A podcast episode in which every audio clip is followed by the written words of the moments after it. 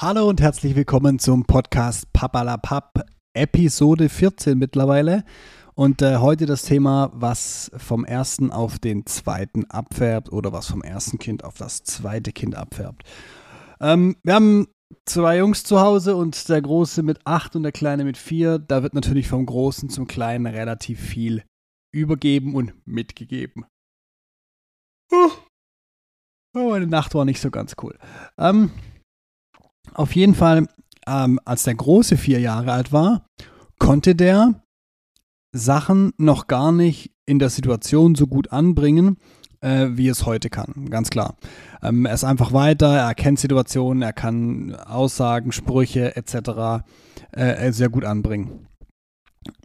mein kleiner Sohn, der vier Jahre alt ist, kann das jetzt aber auch schon.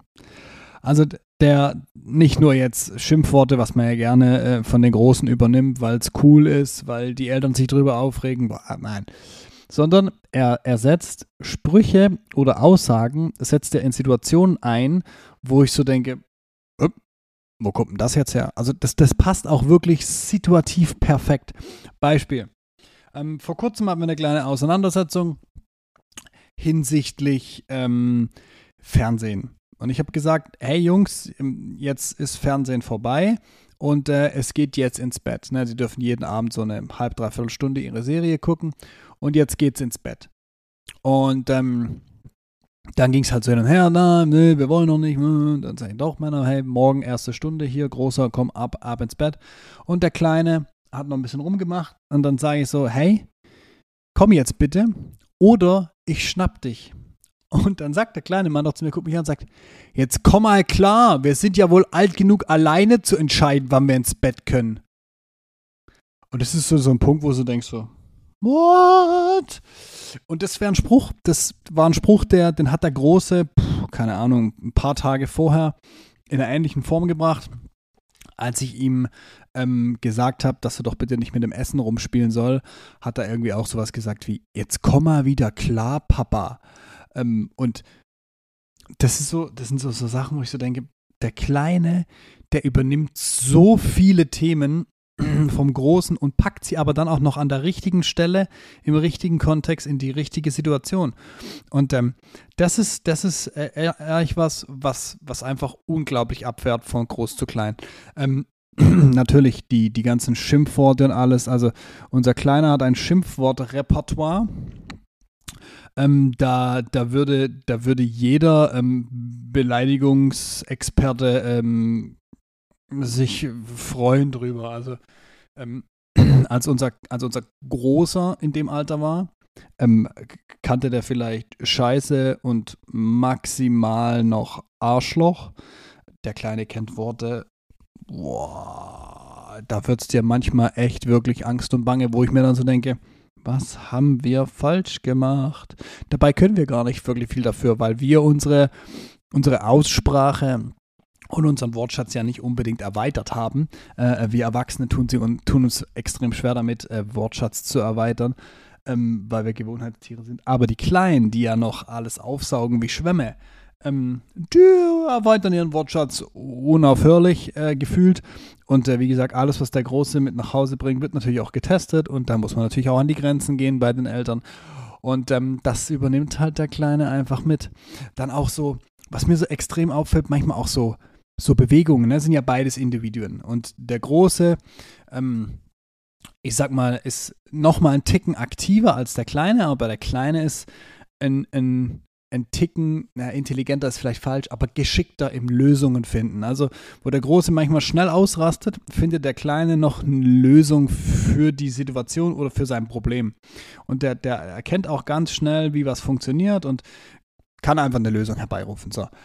Und da gibt es aber ganz oft die Parallelen zwischen den beiden, dass sie sich komplett gleich bewegen. Also dass gewisse Abläufe oder auch gewisse Mimiken nahezu identisch sind, wo du so denkst, äh, ist doch ein anderes Kind, warum machst du das jetzt auch so? Also, ne, so, eine, so eine typische Geste ähm, ist, wenn sie wieder, wenn sie Fernsehen gucken oder uh, ihr müsst entschuldigen, meine Nacht war richtig kurz. Ähm, oder wenn sie, wenn sie einfach auf der Couch äh, mal sitzen oder wir ein Buch lesen oder sonst was, dann sitzen die meist so mit verschränkten Armen hinterm Kopf. Also beide Hände sind hinterm Kopf und die Ellenbogen stehen seitlich so in Dreiecken ab. Und da sitzen die exakt gleich auf der Couch. Das ist unfassbar. Füße nach vorne ausgestreckt und das linke Bein geht über das rechte. Ich habe das echt wirklich bis aufs kleinste Detail beobachtet weil ich das definitiv wissen wollte, ob das so gleich ist oder ob es irgendwo einen Unterschied Nein, die sitzen gleich da. Gut, was ich nicht kontrolliert habe, ist, ob die Hände in der gleichen Position liegen, dass die linke auf der rechten liegt oder sowas. Das habe ich wiederum nicht kontrolliert, muss ich zugeben. Aber diese, diese, diese Gleichheit und manchmal auch gleiche Bewegung, gleiche, gleiche Aussprache, gleiche, gleiche, gleiches Vorgehen auch manchmal, du denkst, oh, du müsstest doch allein, weil du das schon immer eigentlich ein bisschen besser und anders machst, müsstest du es doch jetzt auch anders machen. Nein. Es gibt Situationen, da könnte man, wie mein Vater früher mal gesagt hat, beide in einen Sack stecken und draufschlagen, man trifft immer den richtigen.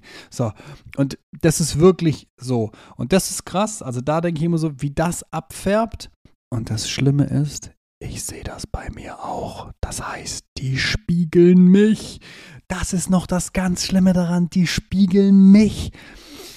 Ja, ähm, meine Frau freut's, ähm, weil ich habe im Prinzip ähm, einen kompletten Klon und einen halben Klon und sie hat nur einen halben Klon. Von dem her habe ich anderthalb Klone, was äh, es für mich äh, immer ein bisschen aufwendiger macht wie für sie und äh, sie mich dafür immer auch ein bisschen auslacht. Aber von dem her, ja, das sind so die ähm, Sachen, die ich beobachtet habe in den letzten Wochen und Monaten, wo wir wirklich vom Großen auf den Kleinen, wo der Große auf den Kleinen abfärbt, extrem. Wie gesagt, nicht nur in Ausdrucksweise und äh, Wortwahl, sondern eben auch wirklich in, in der Gestik und auch manchmal in der Mimik, wo ich, wo ich mir sage, Haarfarbe passt nicht, Größe passt nicht, Alter passt nicht, aber warum machst du genau das Gleiche? Naja, ich gehe davon aus, euch geht es ähnlich, egal ob Mädchen oder Jungs, egal ob zwei, drei oder vier. Äh, sobald man mehr als, mehr als eins hat, ähm, kann ich mir vorstellen, dass man genau diese, diese Parallelen erkennen kann. Ich wünsche euch jetzt einen maximal schönen Tag. Ich hau mich erstmal eine Runde aufs Ohr. Ähm, Episode 15 lässt nicht lange auf sich warten. Wir sehen uns. Bis demnächst. Ciao, ciao.